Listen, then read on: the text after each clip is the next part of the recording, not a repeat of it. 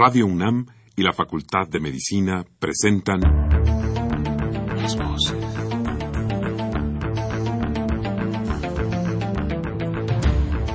Voces. Las voces. Las voces. Voces. Las voces de la salud. Reflexión y análisis de las ciencias médicas. Acompáñenos.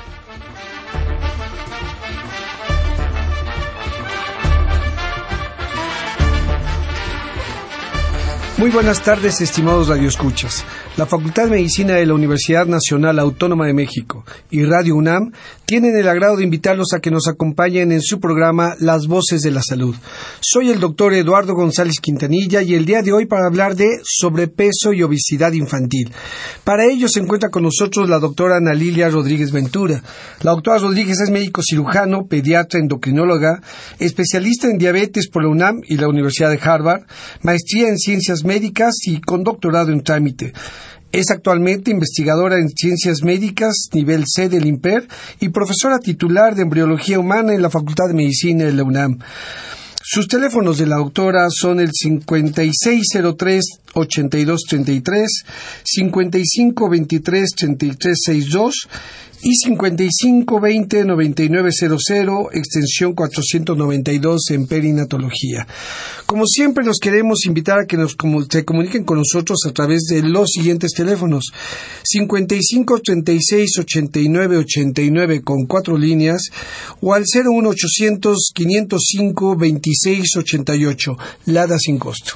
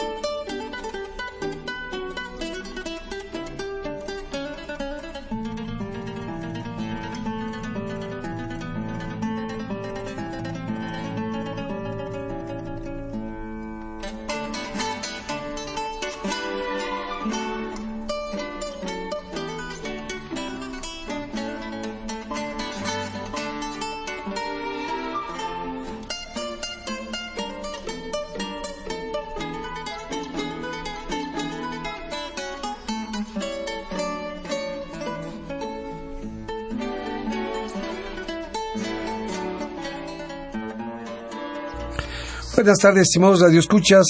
En, hoy en esta ocasión vamos a hablar sobre sobrepeso y obesidad infantil con la doctora Ana Lilia Rodríguez Ventura. Doctora, pues empecemos tal vez con lo primero, ¿qué es la obesidad? Claro. Bueno, la obesidad es un estado en el cual hay un exceso de peso a expensas de tejido graso. Eso es muy importante porque luego la gente piensa que es por músculo o por huesos anchos, pero en realidad es a expensas de grasa y, y la grasa obviamente es tóxica para el cuerpo, ocasiona una, una infinidad de alteraciones metabólicas y repercusiones en todos los órganos. La grasa existe en el cuerpo humano naturalmente. Lo que aquí es un problema es el exceso de esa grasa. Exactamente. El exceso de esa grasa es la que condiciona todas las alteraciones concomitantes, ¿no? Con obesidad, que no nada más son problemas cardiovasculares, sino también ciertos tipos de cáncer, osteoartritis, coledocolitiasis. Hemos operado niñas de 14 años con coledocolitiasis por tanto exceso de obesidad que, que tienen, ¿no? Claro. La, obesidad, para entenderla mejor, eh, hablamos de obesidad cuando hay un extremo de esta grasa y de sobrepeso cuando es un extremo todavía menor o cuando no se ha llegado a ese nivel. ¿Es, eh, ¿Esa es la diferencia entre sobrepeso y obesidad? Básicamente esa es la diferencia.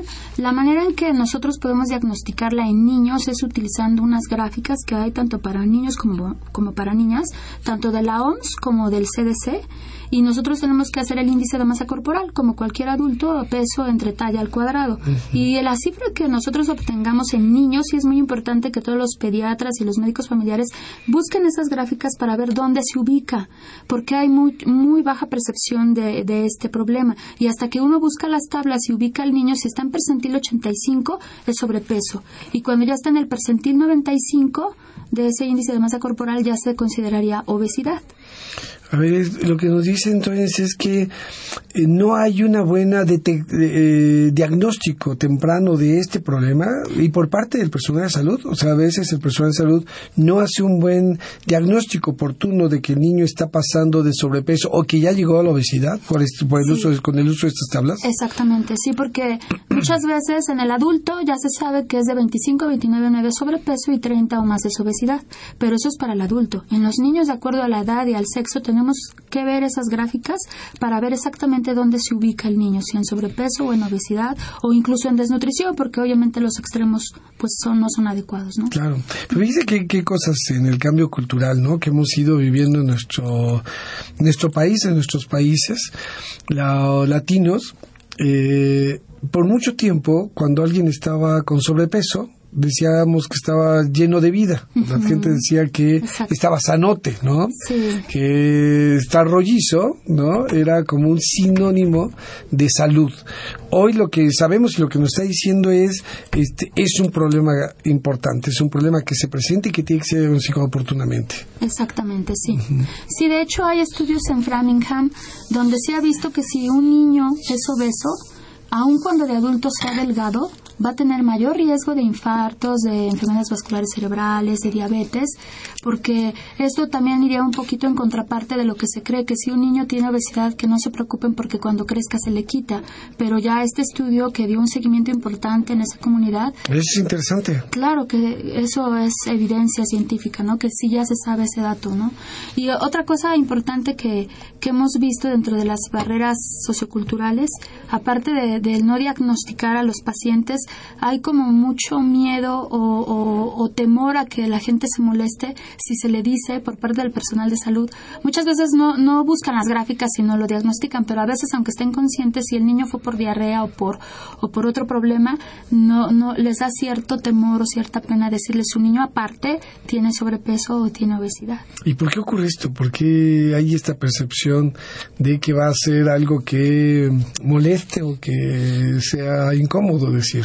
Lo que pasa es que desde hace muchos años hay los antropólogos médicos han explicado que se tiene la, la idea de que si alguien es de bajo peso está enfermo o se va a enfermar y se va a morir, porque hace muchos años no habían diagnósticos oportunos de cáncer, de diabetes, entonces la gente obviamente se iba emaciando, iba perdiendo peso y eso lo asociaban a que después se moría. Entonces se quedó muy impregnado ese pensamiento en la gente, generación tras generación, así lo, nos, lo, nos van educando, ¿no? De que ay, no, el niño gordito y piernudo es el que es sano, ¿no? Y el de bajo peso, pobrecito, dale de comer porque se te va a morir.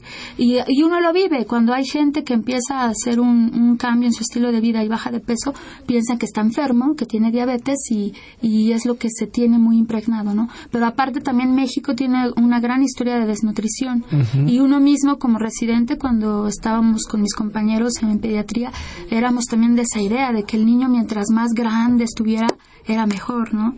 Entonces yo creo que todo eso ha contribuido también un poco a que ya haya ahora esta epidemia, ¿no? Esto es lo que dices es que hay esta contraparte, contradicción entre lo que se va sabiendo, pero también este aprendizaje cultural y eso impide a veces este diagnóstico o esta comunicación con las personas. Pero a ver, me quiero regresar un poco porque me parece un dato muy importante. Entonces, si un niño es obeso, tiene sobrepeso en la infancia, no importa que después adelante si sí hay un impacto en su salud futura. Exactamente, sí lo hay. De hecho, muchos expertos en, la investigación de obesidad infantil han llegado a decir que podríamos estar ante las primeras generaciones en, las que la vida de los hijos sea más corta que la de sus padres. Ah, uh, Entonces, está muy grave el asunto.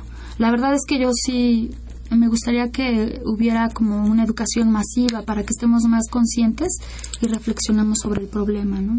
Sí, es una frase impactante, ¿eh? Es muy impactante. Lo natural es que sea al revés, pues, ¿no? Pero tal vez por este problema de obesidad eh, haya un cambio en esta experiencia tan, tan fuerte de vida. Pero entonces, a ver, ayúdenos a pensar un poco. El problema es la obesidad infantil y tiene un problema y, con un impacto todavía en la vida adulta. ¿Se sigue o no se sigue? Sigue obeso. ¿Qué hacer? ¿Cómo se genera esta obesidad infantil? ¿Cómo es que llegamos a tener niños obesos con sobrepeso? Sí, de hecho, de acuerdo a los últimos resultados de la encuesta nacional de salud y nutrición eh, en México, de, en México eh, 35% de los niños tienen sobrepeso u obesidad y la principal causa definitivamente es las dietas hipercalóricas que están consumiendo los falta de ejercicio. Muchas veces la gente nos dice es que yo toda mi vida he tenido sobrepeso y no tengo ningún problema de salud, pero también nos han puesto a pensar que los niños de ahora, aparte de que tienen ese sobrepeso, eh, es generado por alimentos que son procesados, industrializados, que no nada más tienen exceso de grasas y de azúcares, sino también químicos que pueden ser nocivos para el cuerpo y aparte no se mueven en lo absoluto. Ahora entre la inseguridad que te da el permitir a tu hijo que salga a la calle, todavía a nosotros nos tocó poder salir a la calle, movernos, correr, pero ahora el niño, los padres mismos prefieren que esté viendo la televisión cinco horas. Los videojuegos. Los videojuegos, con tal de que el niño no salga y no se exponga a peligros, ¿no? Entonces, todo eso ha contribuido a que haya este problema. Incluso ahorita en el Instituto Nacional de Perinatología también estamos muy conscientes del problema de la bioprogramación, ¿no? Metabólica. El 50% de nuestras mujeres embarazadas llega con sobrepeso u obesidad y se ha visto que los hijos de estas mujeres ya tienen, aunque no sean los niveles de glucosa o los valores de glucosa, aunque no estén en un rango de diabetes o de prediabetes cuando nacen, van a tener valores más altos que los hijos de madres con un peso normal. Es decir, que desde inútero se está haciendo esta programación para que el niño a largo plazo o a corto plazo ya tenga diabetes, hipertensión, todas las enfermedades crónico-degenerativas. De hecho, para mí es muy alarmante que los niños eh, yo siempre veía niños con diabetes tipo 1, ¿no? Pero desde después de los 90 se ha incrementado mucho la diabetes tipo 2 en el niño. Cuando se supone que esta se debía presentar hasta después de los 40 años, ya se presenta en niños de 8 o 10 años, ¿no?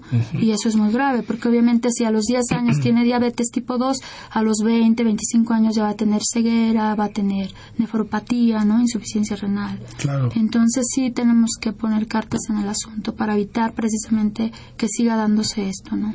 Sí, el impacto crónico de la diabetes entonces se presenta todavía en la juventud, cuando lo normal, lo natural es que se presente en una etapa muy avanzada de la de la vida, esto está ocurriendo al revés. Y, esta frase, o esto que, eh, concepto de programación eh, metabólica, y, es por estas mujeres que también aumentan de peso en el embarazo. ¿Cómo es que ocurre que los, los bebés también tienen este impacto?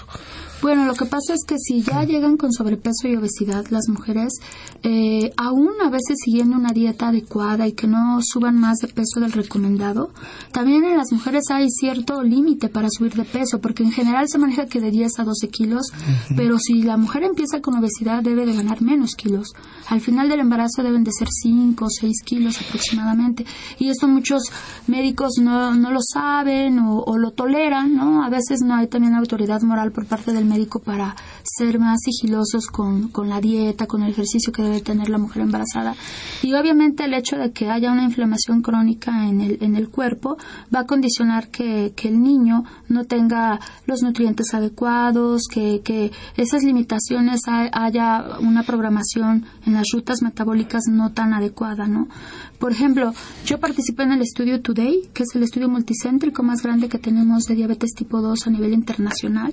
Tuve esa fortuna en la clínica Joslin de participar y ahí vimos que en un seguimiento de dos años a estos niños con diabetes tipo 2 que tenían anticuerpos negativos, que no había manera de que pudieran ser tipo 1, eh, el 50% requiere insulina cuando eso no ocurre para su control metabólico. Y eso no ocurre en un adulto, ¿no? Normalmente un adulto con diabetes tipo 2, aún si le da los 40, 50 años, puede estar 10, 20 años o toda su vida solo con medicamento.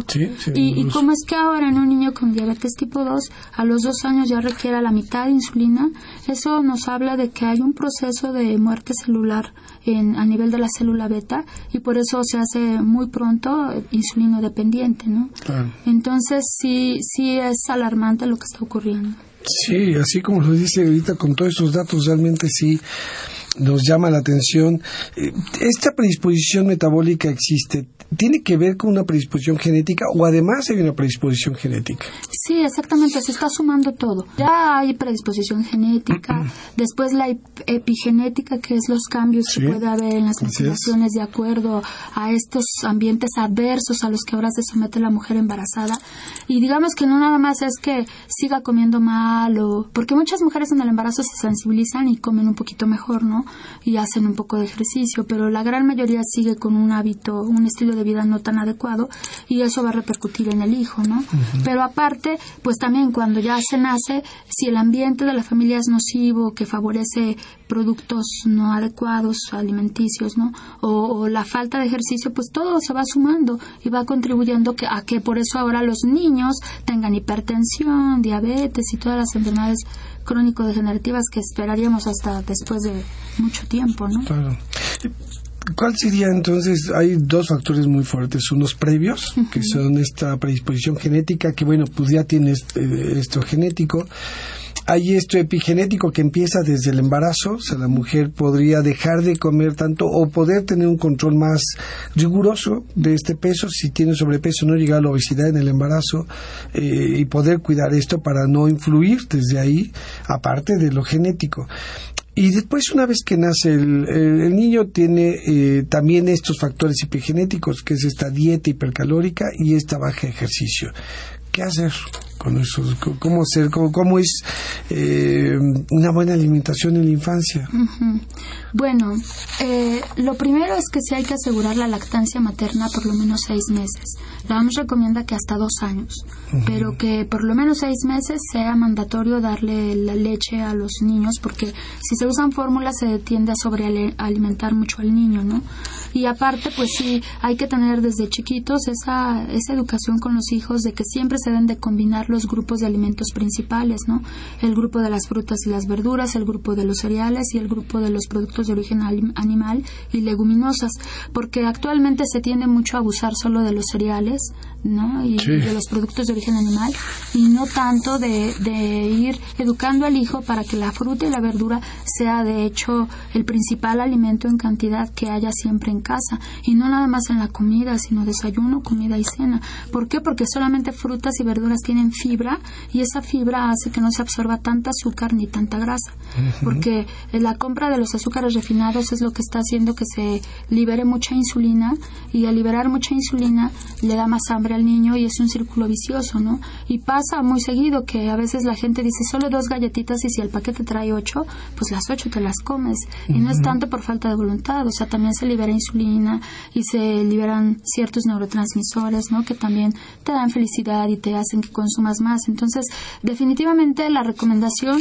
es que, aparte de que la dieta sea adecuada, que se evite todo lo que es la comida chatarra, todos los productos procesados. Yo siempre les digo a los pacientes que hay que regresar a la alimentación de las abuelitas o las bisabuelitas, porque ahora sí se abusa mucho de los precocidos, de los enlatados, y todo eso es lo que está también fomentando estos problemas que vemos a diario, ¿no?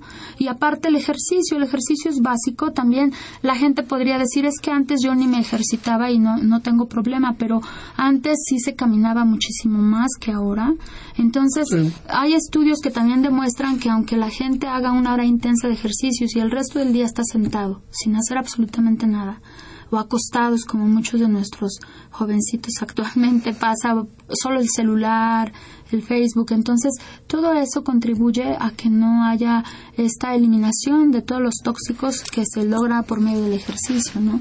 Entonces, sí tenemos un grave problema, pero yo pienso que lo que más nos está apremiando son las barreras también socioculturales que tenemos desde antaño, ¿no? Aparte de este pensamiento de la asociación entre el bajo peso y la enfermedad, el otro gran problema es eh, la falta de tiempo que todos los pacientes, nosotros hicimos un estudio cualitativo, desde Estados Unidos lo, lo planteamos, lo diseñamos, pero aquí en la UNAM ya lo, lo pudimos aterrizar eh, eh, es una intervención para niños con sobrepeso y sus familias, pero antes de esto, entonces entrevistamos tanto a los niños como a los padres para ver cuáles son sus percepciones, ¿no? Porque uno como médico se desilusiona a veces y dice, es que el paciente pues no me hace caso, o sea, ya no sé ni qué decirle porque ya le expliqué las consecuencias de la obesidad. Pues no los hemos escuchado para saber la misma, qué piensan ellos. Sí, de, las consecuencias. Sí, no, de, de, estos los grupos focales y escucharlos y saber qué es sus percepciones es, lo primero para poder saber cómo hablar o qué decir. Cómo hablarle al paciente, exactamente. Entonces nosotros encontramos datos muy interesantes desde la perspectiva de los padres que tienen hijos con este problema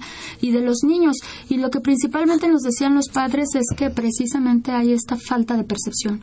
Ellos me decían, es que la verdad, doctora, yo ni lo hubiera traído de no haber sido porque me dicen que ya tiene aquí oscuro el cuello, que es acantosis nigricans, y que me dijeron que era un dato de prediabetes y no, yo me lo traje. Pero así que yo viera mal a mi hijo, pues no, está bien. Así está toda la familia, ¿no? No lo ven. No lo ven, no lo ven. Entonces, y a lo mejor, a veces aunque se, alguien se los diga, tal vez hay esta también como convencimiento de que la obesidad y el sobrepeso te trae muchas consecuencias, ¿no? Y no porque sea un niño vas a minimizar el problema diciendo que cuando crees que ya se le va a quitar, porque ya vimos una evidencia de Framingham que sí va a haber consecuencias, ¿no? También a largo plazo. Y, es que todo lo que nos dices... Eh, primó todas estas percepciones. A veces también la comida chatarra tiene que ver con una percepción. La gente piensa que ir a estas comidas rápidas, a estos donde venden pizzas o donde venden hamburguesas, etcétera, es lo de moda, es lo bonito, lo que se ve bien, ¿sí? Y, y termina también esa percepción influyendo. Muchos padres llevan a, a estos niños de fiestas como el día de para que se la pasen bien, como el día feliz, y hasta promocionan este, cajas felices y regalos felices para que los niños precisamente se atrapen en esto y los padres lo promueven. Un poquito es una percepción también errónea en ese sentido o, o no mide este impacto que tiene este tipo de, de alimentación. Sí, de hecho por eso nuestra intervención es familiar, porque la presión social que existe para que uno consuma comida chatarra es muy fuerte. Fuertísima. Aparte de los medios masivos de comunicación que todo el tiempo te están induciendo a comprar, ¿no? que si no eres príncipe con las galletas príncipe te haces príncipe y cosas por el estilo. O sea, esos mensajes subliminales llegan finalmente. Y, y, hay estudios que dicen que si ves dos horas de televisión o más, eh, está asociado a, a, que tengas sobrepeso y obesidad, porque entre que dejas tiempo para ejercitarte y que estás recibiendo toda la información publicitaria para comprar lo inadecuado, pues es, es el caos, ¿no? Pero aparte, algo también muy importante es que la gente sí nos ha referido en estos estudios focales que definitivamente no tiene tiempo. O sea, son tan duras sus, sus jornadas de trabajo, tienen tres trabajos para llevar el sustento a casa, que terminan muertos los padres. Y eso también ha favorecido mucha permisión de cosas que no son correctas, ¿no? Porque se sienten culpables de abandonar a los hijos y entonces, que si el hijito quiere la pizza que ya vio en el anuncio tal, pues sí, mi hijito, la pizza, ¿no?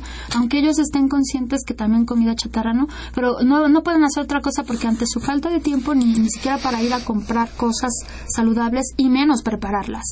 Entonces, incluso algunos, eh, algunas mamás me decían, doctora, yo ya llego tan muerta a su casa que me, me, duermo. O sea, mi hijo me dice, vamos a jugar, hijito, tú juega porque yo me voy a dormir. Entonces, también eso es una, una realidad que incluso yo creo es mundial, porque en Estados Unidos, en el Children's de Boston, había un programa parecido y en este programa uh, hasta iban por los niños a sus casas en camioneta para llevarlos al, al gimnasio, para llevarlos a la natación. Al principio iban los niños, pero después ya no. ¿Por qué? Porque sus padres no iban. Se sienten muy, muy desamparados los hijos, muy solos. Eh, en las entrevistas que aquí hicimos en México también nos decían eso. Es que pues sí, al principio mi mamá me acompaña, pero después ya tiene trabajo o tiene cosas pendientes y ya no hay quien me lleve. Entonces, aunque yo sí quiera hacer ejercicio, pues ya lo dejo de hacer. Claro. Que tiene que ver con un aspecto socioeconómico, pero no quería dejar de, de de tomar esto que decías, hay un aspecto de sobrecompensación por la culpa. Y esta sobrecompensación de los padres nos dices, entonces lleva a que, a pesar a veces de ser conscientes, de todas maneras permitan este consumo de bebidas eh, endulzadas, de alimentos chatarra, etcétera, como un mecanismo de respuesta a esta culpa que sienten por dejarlos y abandonarlos. Y eso tiene que ver un poco con el aspecto socioeconómico. Entonces, influye este aspecto, por lo que nos dices, importantemente en cómo está ocurriendo este fenómeno en el país. Sí, definitivamente. Yo siempre he pensado que si todos tuviéramos trabajos dignos de ocho horas bien pagados, seguramente nos daría tiempo de salir con los hijos. ¿Dónde votamos por ti? Etcétera. Es la verdad, ¿no? Por ejemplo, en Europa se tiene pronosticado que solo 21% de incremento para diabetes. Con respecto al mundo entero, en África es más del 100%, en Sudamérica es 85% de incremento de, diabetes para el 2025. Y algo muy importante es que en Europa sí tienen esta cuestión de que pueden salir temprano de sus trabajos, pueden eh, ejercitarse y tienen tiempo de preparar comida saludable, ¿no? Y llevar la dieta del Mediterráneo, que básicamente son ensaladas y pescado, ¿no? Pero pues también hay el poder adquisitivo para ello. Aquí pues no es tan fácil que consuman pescado tres veces a la semana. No, es carísimo. Es carísimo. Es muy caro y de hecho lo que parece barato también es caro. Sí, incluso en nuestro programa sí algo que sí es interesante y cabe mencionar es que muchas mamás nos han comentado que ahorran dinero ahora que dejaron de comer, de comprar lo procesado porque pareciera, o sea, por la facilidad se antoja pues el refresco que está aquí luego luego, o, los abritones, en fin, lo que haya. Pero cuando ellos ya hacen el esfuerzo de darse su tiempo de ir a los mercados, donde es más económico, y comprar las cosas que son sanas y naturales, haciendo cuentas se ahorran mucho más que si seguimos consumiendo la comida procesada. O a veces, aunque se coman en, en estos eh, fondas o lugares de comida casera, pero es mucho más caro que si se compra directamente y uno lo procesa y uno hace la, la comida. Eh, además que se ayuda económicamente porque finalmente se, se, eh, se adquiere del, del más o menos con algún intermediario, pero uno o dos intermediarios, no con la comida procesada que tiene 10 o 15 intermediarios para que llegue a nosotros. Entonces eso eleva muchísimo el costo, de, la, de la alimentación decías ahorita pues que todos tuviéramos un trabajo adecuado, digno, con horarios eh, suficientes para poder trabajar, pero también dedicar el tiempo a la vida y a la familia aparte, obviamente eso no ocurre en nuestro país. ¿sí? Los trabajos en general no son bien remunerados, la gente tiene que tener dos trabajos, es un trabajo muy largo para que pueda ser remunerado e impacta en, todo esto. Estos eh, datos se, se acercan a quienes toman decisiones, los conocen quienes toman decisiones en salud y en quienes toman decisiones en lo político. Bueno, precisamente ahorita en nuestra intervención estamos documentando toda esta, esta información para poderla presentárselas, ¿no? Pero el panorama no es tan optimista porque ya también se tienen muchos años que los endocrinólogos de adultos han hecho una presión para que se deje de vender comida chatarra, refrescos, etcétera, y sin embargo no no ha sido la respuesta, ¿no? Precisamente por los intereses económicos que están de por medio. si ustedes recuerdan, hace tiempo el, secretario de Salud, que entonces era el doctor Córdoba, había anunciado que ya se iba a dejar de vender comida chatarra y al día siguiente, bueno, sí, pero bolsitas chiquitas, ¿no? Por ejemplo. Y nosotros en las entrevistas que hicimos también les, les preguntamos a la gente que, que qué limitaciones tenían ellos y que qué sugerencias daban ellos. Y ellos definitivamente dijeron que eso de vender bolsas más chiquitas nada más iban a gastar más porque se iban a comprar cinco los niños y entonces iban a gastar más dinero. Ellos lo que más pedían, la gente lo que está pidiendo es que por medio de la televisión, que todo el mundo la ve, y que por medio de, de las escuelas haya más concientización de las consecuencias del sobrepeso y obesidad, de lo letal que es desde que desde niño se tenga, no nada más esperar que hasta que crezca se le quite y no hay problema. Entonces ellos hablaban mucho de que en las escuelas y, y en la tele se educara y que también se educara sobre lo que es un estilo de vida saludable, que es la piedra angular del tratamiento para obesidad, diabetes y muchas enfermedades crónico-degenerativas. De esta información lo malo es que las campañas publicitarias para el consumo tienen un um, impacto impresionante. ¿sí? Son campañas hechas para precisamente posicionar esa marca en la cabeza de la gente. Eh, acabamos de vivir una de una marca refresquera que era impresionante. Todo el mundo, aunque aún los que no bebían refresco, que declaradamente decían yo no tomo refresco, buscaban la lata, ¿sí? Con el nombre que querían, etcétera. Entonces es impresionante, porque lo malo de las campañas eh, educativas es que no tienen esa el recurso, para ser para ser así de ingeniosas, así de fuertes, así de masivas. Tendríamos que contratar los publicistas de esas A los mismos, claro. Pero no ocurre. No, no es negocio y no ocurre para esto. Pero entonces nos decías el estilo estilo de vida. Nos has dicho el estilo de vida incluye esta alimentación mejor, este ejercicio, ¿no? Nos has dicho los obstáculos que se tienen. Efectivamente, fíjate que este, mucha gente nos dice consumir cinco verduras o frutas al día es bien difícil. No, no, es posible. Dado nuestra cultura y forma, es, es, es casi imposible darse, hace como mucho. ¿Cómo saltar esos obstáculos? ¿Cómo lograr que las personas logren un estilo de vida con todos estos obstáculos? Porque parecería de repente en algún sentido imposible. Eh, ¿Cómo hacerlo posible, doctora? Bueno, esa es muy buena pregunta porque todas las, intervenciones que hay precisamente tienen un éxito muy bajo. Por ejemplo, en los niños los metaanálisis dicen que se logra que el 25% baje de peso nada más y que el seguimiento a dos años con trabajos llega al 50%. Las tasas de deserción también son muy altas en todos los países, ¿no? Entonces, hay un programa que sí es el modelo, el programa de prevención de diabetes que se hizo en Estados Unidos y que fue publicado desde el 2002 en el New England Journal of Medicine. Ese demostró que a pacientes adultos con prediabetes, ya tenían la prediabetes, el 80% logró adherirse a un estilo de vida saludable y eso hizo que solo el 58 que eh, el 58% no presentara diabetes en un seguimiento de cuatro años contra mm. metformina que lo presentó el 31% no lo presentó el 31% quiere decir que fue casi dos veces más efectivo el estilo de vida saludable que el, medicamento. los medicamentos por eso es que también estamos interesados en la UNAM precisamente hacer cursos masivos de lo que es un estilo de vida saludable, porque pero ya hacerlo, llevarlo a la práctica es complicado. Sin embargo, no es imposible. O sea, está esta limitante del tiempo que a todos nos agobia, incluso habemos médicos que también tenemos problemas de sobrepeso, de obesidad, ¿no? A pesar o enfermeras también, que ya saben todas las consecuencias. Ahí sí no es por falta de conocimiento, ¿no? O mucha gente también, aunque sepa las consecuencias, pues lo tiene. Pero aquí la cuestión que nosotros siempre, eh, como yo trabajé con los psicólogos que trabajaron en el DPP, en el estudio Today, ellos lo que más nos, nos hacían hincapié es que sí tenemos que lograr la motivación de la gente.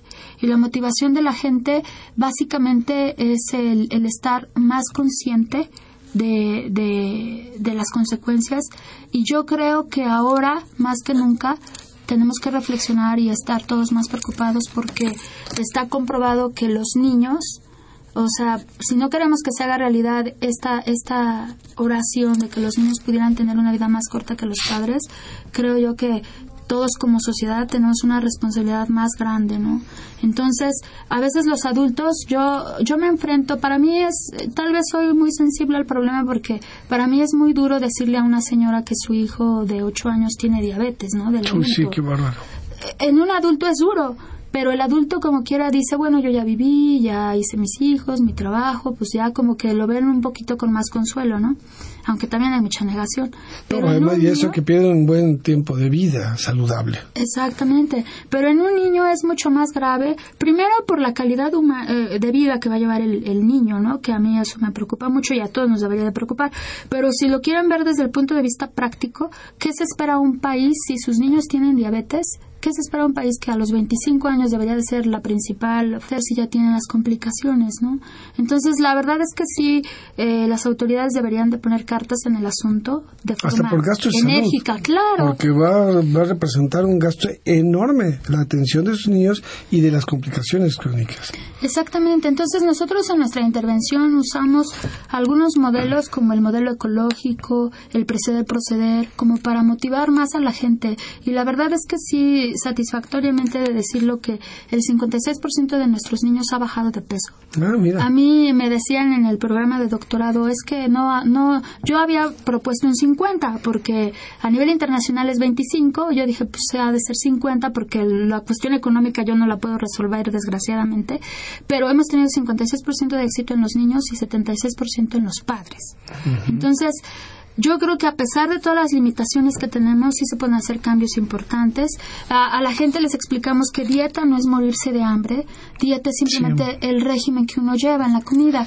Y les explicamos que no es renunciar a comer porque a todos nos encanta comer, es algo que aprendimos desde bebés. Además necesitamos desde claro. Pero aquí lo importante es que la gente se sensibiliza más de que debe comer, pero cosas que realmente te aporten algo ¿no? al cuerpo y no nada más grasa que va va a repercutir en, a todos los niveles. Entonces, la gente se ha hecho muy consciente. Tenemos varios testimonios. Un señor en mes y medio bajó 5 kilos solo de dejar de consumir sus 2 litros de refresco que solía consumir. Y eso los motiva mucho. Entonces, eh, el que sea también un programa familiar los está motivando mucho porque si ya tenemos la presión social, pues al menos en tu familia que se coma sano, que se fomenten más. La verdad es que las verduras yo a partir reconozco que tampoco era de las fans de las verduras, pero a partir de que empecé a estudiar medicina a los 18 años la empecé a consumir y son hábitos que uno se va formando.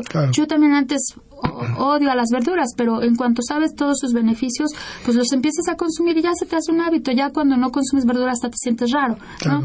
Entonces, y, e igual aquí la gente me lo dice, no doctora, es que yo sin el refresco no podía vivir, pero en cambio ahora que ya lo dejé un mes, cuando me ofrecen un poquito ya hasta lo siento demasiado dulce. Entonces, yo creo que sí es cuestión de como concientizar y motivar más a la gente, explicarles la manera en que lo pueden hacer, porque aparte de la dieta saludable y el ejercicio, también hay estrategias de ejercicio, ya incluimos una fisióloga del ejercicio en nuestro programa, pero algo muy simple es el uso del podómetro, un aparatito que aquí en México desgraciadamente no, luego no son tan de buena calidad, pero es cuestión de buscar un buen podómetro. Si tú haces 10.000 a 15.000 pasos al día, prácticamente mm, quemas 300 kilocalorías. Entonces es muy importante que la gente que empieza un programa lo, lo use para que se asegure que si haga sus 10.000 a 15.000 pasos en un día, que puede ser de gran ayuda. Y aparte, hay otros hábitos muy importantes como... El podómetro entonces lo que hace es medir los cantidad de pasos que uno da. Ajá, exactamente. y, y aparte también, los buenos hábitos que se recomiendan en el programa es que se duerman las horas suficientes. Está comprobado también, hay publicaciones serias que dicen que si dormimos menos de seis horas, mayor riesgo de diabetes, de obesidad, ¿no? de prediabetes. Y esto va en razón de que se elevan las hormonas contrarreguladoras de la insulina, como norepinefrina y cortisol y eso hace que entonces la gente empiece con, con alteraciones metabólicas, ¿no? Eh, aparte también los ayunos prolongados está comprobado que si tú haces ayuno ayuno prolongado que también en México es muy común por las prisas, pues ya ni desayunas y vas comiendo almorzando a las una dos de la tarde o hasta Pero déjame decirte que gente profesionales dicen, "Ah, es que estoy eh, haciendo dieta o estoy buscando bajar de peso y entonces no como, no ceno o como muy poquito en el desayuno, me salto la comida y la cena también me da salto y entonces ese es como una sí claro porque termina siendo además una un rebote por decirlo así ¿no? exactamente y el metabolismo se hace muy lento entonces muy bien vamos a dar un, un receso vamos a regresar con la doctora Ana Lilia Rodríguez está muy interesante la plática y creo que hay datos que necesitamos después retomar. Gracias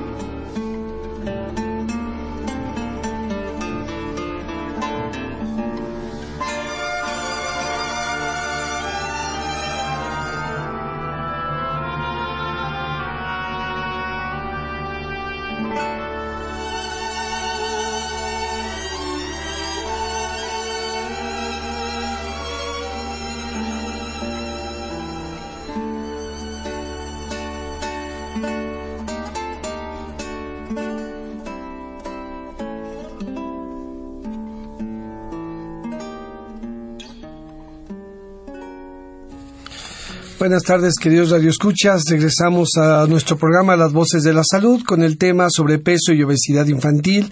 Está con nosotros la doctora Ana Lilia Rodríguez Ventura.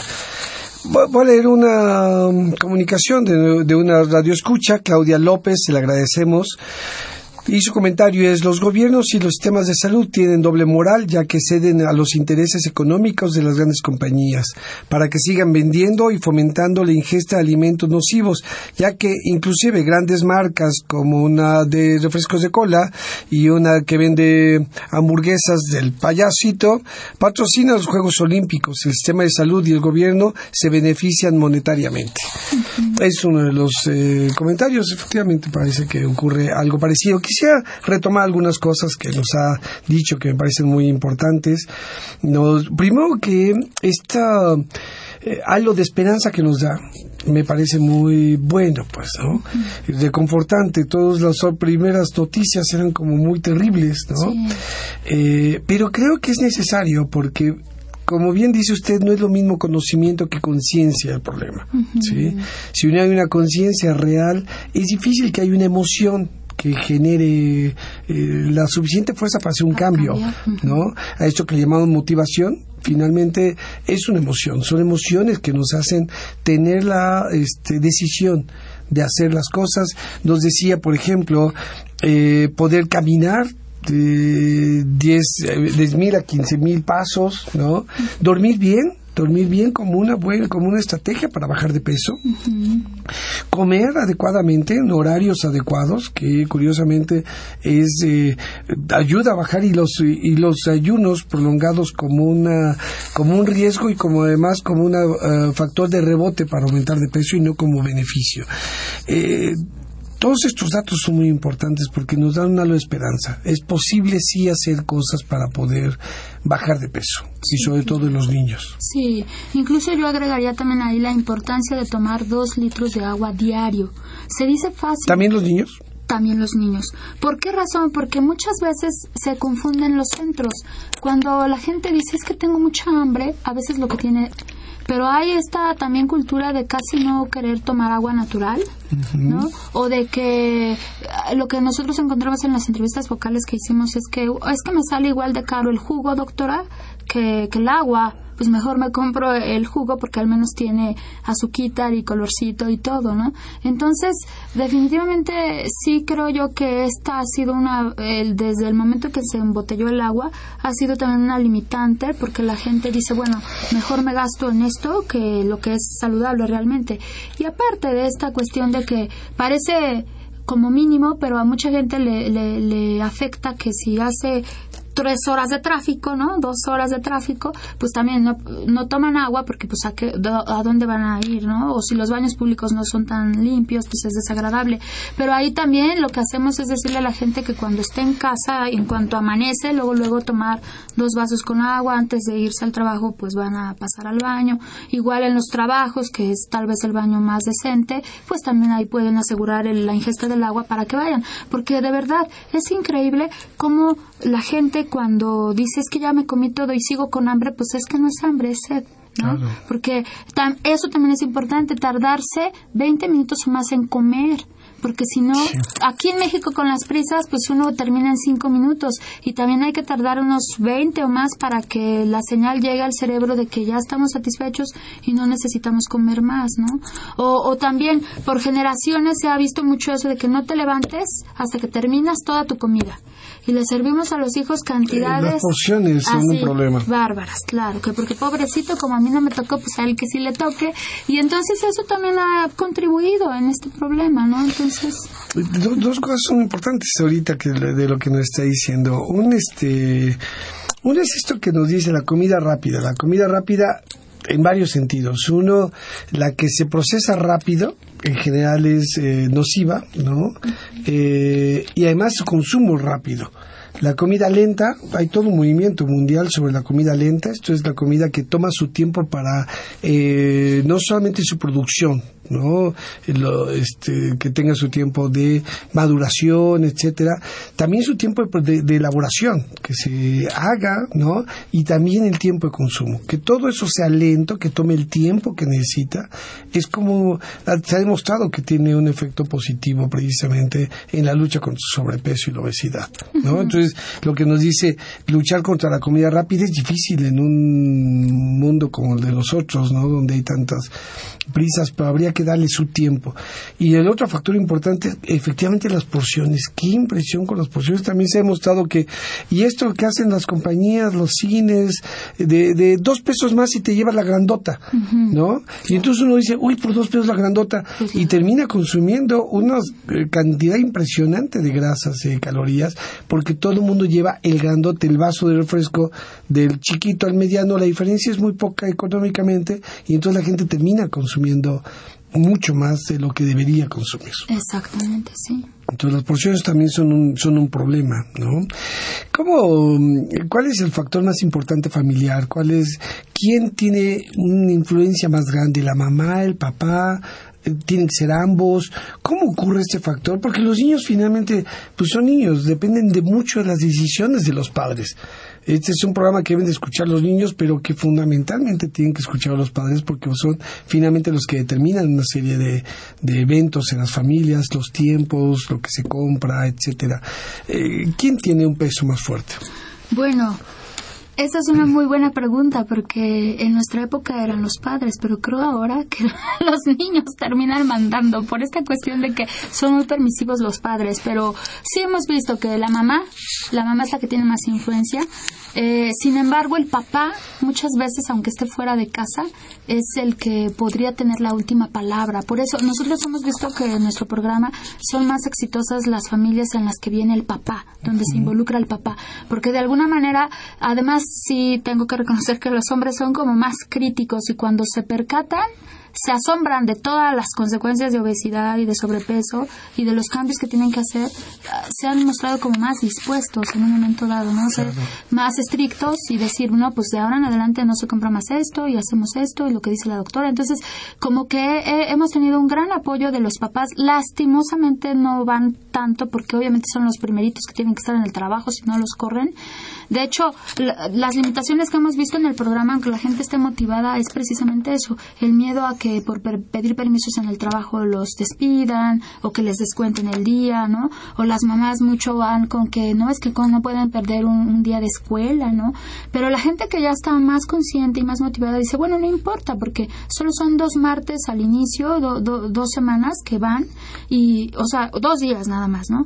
Pero continuos. Y, y después ya van cada mes los primeros tres meses y después cada dos meses hasta cumplir un año o dos años. Entonces realmente también es un programa pensado en esa facilidad del tiempo, porque muchos de los programas que han sido exitosos son cada semana para hacer así un manejo intensivo, pero nosotros le estamos apostando más a la concientización de la problemática y, y no nada más concientizarlo, sino darle las herramientas, porque como usted bien dijo, al panorama puede ser muy triste al principio, pero si te dan las herramientas, bueno, tú estás dispuesto, ¿no? Claro, porque lo más importante es finalmente, a veces los padres se quejan de que me dicen, está mal lo que hago pero no tengo, no sé otra, ¿no? Entonces hacemos lo que podemos, lo que sabemos. Es importante acercarles herramientas, esa conciencia, etcétera, para que puedan hacer otra cosa. ¿No? Para que puedan tener la, posibilidad de hacerlo diferente.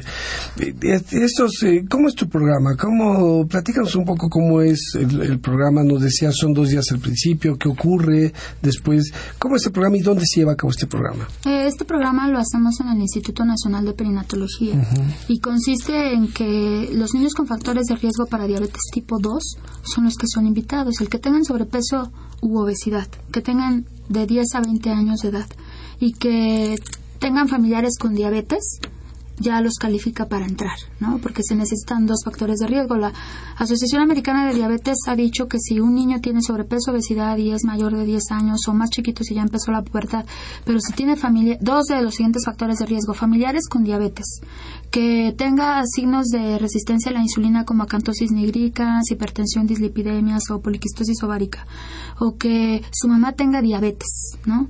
O, que haya tenido diabetes gestacional y que sea latino, bueno, todas las razas están en riesgo, excepto los caucásicos, negros, asiáticos.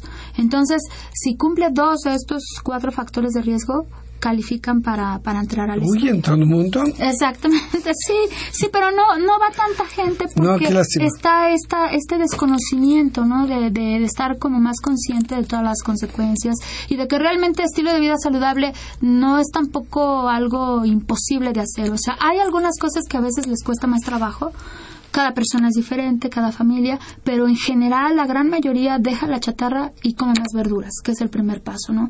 Y ya empiezan a ejercitarse más. En Estados Unidos lo que hacíamos con nuestros niñitos diabetes, eh, con diabetes tipo 2 era que bailaran, porque definitivamente salir en época de hielo imposible, ¿no? O que o me decían que es que los negros me pegan y me quitan mi dinero. Bueno, entonces no salgas, pero ponte en tu casa a bailar y los dominicanos y puertorriqueños que eran nuestros principales niñitos del estudio, pues ahí su merengue, su reggaetón y todo eso y, bajaban de peso porque además ni sienten. La verdad es que yo sí recomendaría el baile, la música, porque con la música se les va el tiempo y ni siquiera sienten. Obligatoriamente, según el programa de prevención y diabetes, hay que hacer dos horas y media a la semana de ejercicio para mantenernos. Pero si queremos bajar de peso, lo ideal es cinco horas. Eso es lo ideal. Entonces, a veces bailando se, se, te va más rápido el tiempo y cumples hasta más de una hora. Entonces, y aquí en la gente que te dice, no, es que no tengo dinero para el gimnasio o la, alberca es lo que me gusta nadar y no, pues que bailen, ¿no? Entonces, mucha gente dice, es que van a decir que estoy loquita, no importa, se encierra y ya nadie la ve. y, y en Imper todo mundo puede entrar, es algo que está abierto al público, que, que cumplan con estas características o este cómo le hacen. Sí, si cumplen con los criterios de inclusión, les damos la carta de consentimiento informado y, los atendemos en la torre de investigación. Del Instituto Nacional de Perinatología. ¿Se encuentra en? En Lomas de Virreyes, en Montes Urales 800. Eh, ¿Dónde es eso? Es ¿Ubicado en la ciudad? Entre Reforma y Periférico en esa zona. Entre Reforma y Periférico. Una zona a veces difícil de acceso para, sí, más ahora los parquímetros. Así es. Pero este, pues, nuestros radioescuchas pueden ir, si tienen estas características, si tienen este problema, pueden acercarse al Instituto Nacional de Perinatología y recibir esta ayuda o hasta entrar en el programa. Sí, exactamente. Muy bien, vamos a dar lectura a otro comunicado de otro de nuestros radioescuchas, la señora Hilda de San Román. Eh, Enseñar a las personas, en específico a los niños, a leer bien las etiquetas del paquete de las cosas antes de comerlas, hacer conciencia que las toxinas son dañinas para la salud y también estos productos pueden crear adicción para que se sigan consumiendo. Saludos y felicitaciones al programa. Gracias, doña Hilda de San Román. Sí, eso es lo que incluimos en la intervención. En la intervención, eh, el primer día hacemos todo lo antropométrico, Medimos incluso porcentaje de grasa, de músculo, cintura, todo, todo, presión arterial. Calculamos el IMC, les enseñamos las gráficas a los niños y a los padres, pero también ese día reciben la plática médica para concientizarnos más. Y el segundo martes es el taller nutricional, en donde aparte de explicarles la, calidad de los alimentos, les explicamos las etiquetas nutrimentales también. Claro. y, y después ocurre ya todo lo demás. ¿Son cuánto tiempo? Un año un año o dos si conseguimos más financiamiento. Pero bueno, vale la pena. Vale la pena, es un esfuerzo para nuestros niños y para tal vez cambiar el futuro del país. Porque así como nos decías, el 35% de la población con sobrepeso y obesidad es demasiado, porque tiene un impacto realmente. en los niños son los adultos. Claro. Eh, una reflexión final para nuestros radioescuchas. ¿Cuál sería? Doctora Ana Lilia Rodríguez Ventura. Bueno, pues es la invitación a que la gente investigue. Ahora ya hay mucha manera de investigar, tan solo por Internet. Que se acerque a, gente con confianza, a, los que somos personal de salud, para que nosotros los orientemos y, para empezar empecemos a emitir el diagnóstico si se encuentran en sobrepeso o obesidad y, darles todas las herramientas necesarias para que logren obtener un estilo de vida saludable y prevengan eh, todas estas complicaciones, ¿no? Porque nosotros en el programa siempre decimos que Estamos trabajando por una niñez feliz, una adultez plena y una vejez digna, ¿no? porque tanto trabajo que hacemos merecemos envejecer con dignidad, ¿no? Feliz, pleno y digno. Sí. Suena bien. Sí, exactamente. Muy bien, pues bueno, como siempre les pedimos a nuestros radioescuchas, este programa tiene la finalidad de divulgar el conocimiento. En este caso creo que es especialmente importante hacerlo. Pero fíjense, radio, queridos radioescuchas, los mejores divulgadores de esto son ustedes mismos. Si ustedes comparten esta información con sus familiares, amigos, eh, conocidos, eh, yo creo que sería precisamente una buena forma para poder extender esta información. Dígales que lo escuchó aquí en las voces de la salud. Es un programa que fue una coproducción de la Facultad de Medicina y Radio UNAM. Y a nombre del doctor Enrique Graue Bichers, director de la Facultad de Medicina y de quienes hacemos posible este programa, producción y realización, la licenciada Leonora González Cueto Bencomo, la licenciada Erika Lamilla Santos, en los controles Socorro Montes y en la conducción el doctor Eduardo González Quintanilla, les agradecemos su atención. Radio UNAM y la Facultad de Medicina presentaron Las voces.